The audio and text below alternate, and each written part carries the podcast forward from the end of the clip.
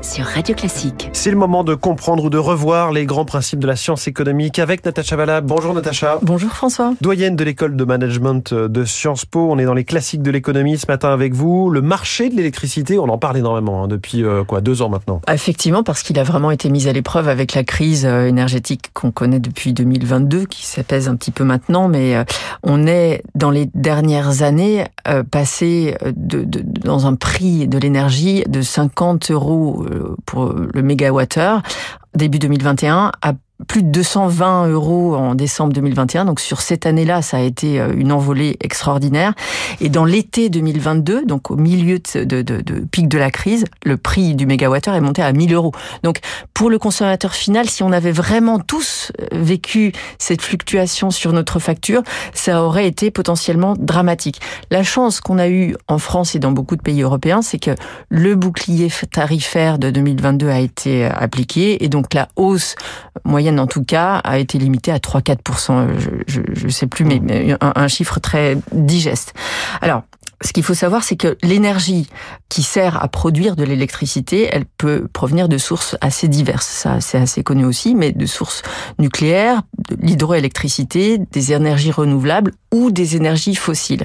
Et c'est là que les différents pays européens, les pays du monde, mais européens en particulier, se distinguent.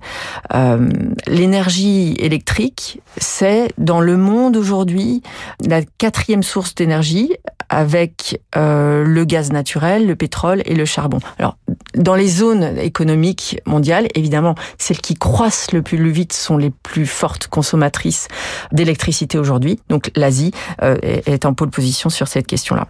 Comment fonctionne ce marché de l'électricité Finalement, comment se forment les prix?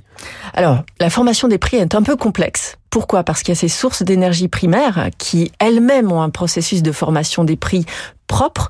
Si on dépend du prix du gaz russe, et on l'a vécu en, en, plein avec la crise énergétique, eh bien l'évolution du prix du gaz, qui lui-même sert d'intrant à la production d'électricité, va avoir un impact sur le prix de l'électricité.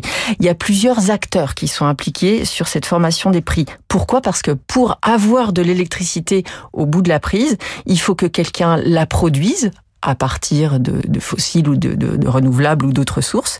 Il faut que quelqu'un puisse entretenir et faire en sorte qu'il y ait un réseau et que ce soit transporté.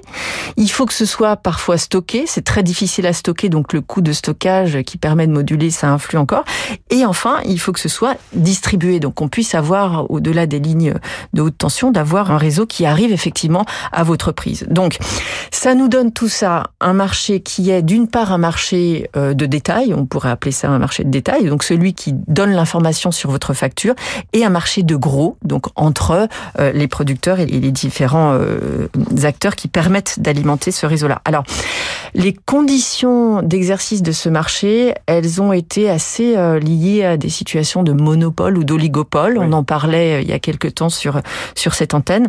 La Commission européenne a fait un gros effort dans les années 2000 pour ouvrir les marchés de l'électricité à la concurrence. Ça a été un gros gros sujet en 96. Il y a eu une.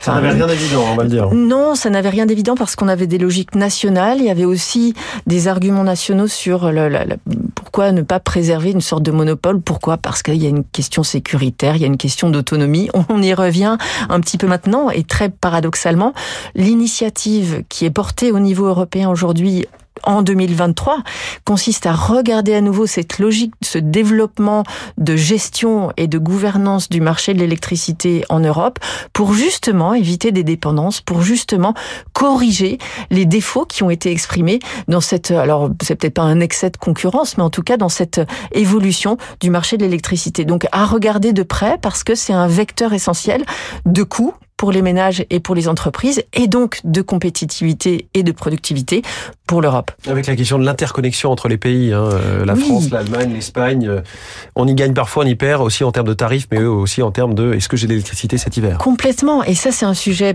passionnant. Pourquoi? Prenez l'exemple de la France, par exemple, qui est un gros producteur d'électricité. En général, il est même exportateur d'électricité, de, de, mais parfois, comme on peut pas stocker, eh ben on est obligé d'importer de l'électricité carbonée d'Allemagne, par exemple. Et donc cette gestion-là des flux en temps réel, il faut qu'elle puisse se faire dans des conditions qui soient un peu justes pour l'ensemble des pays européens. Le marché de l'électricité ce matin avec vous, Natacha Valla, dans les classiques de l'économie.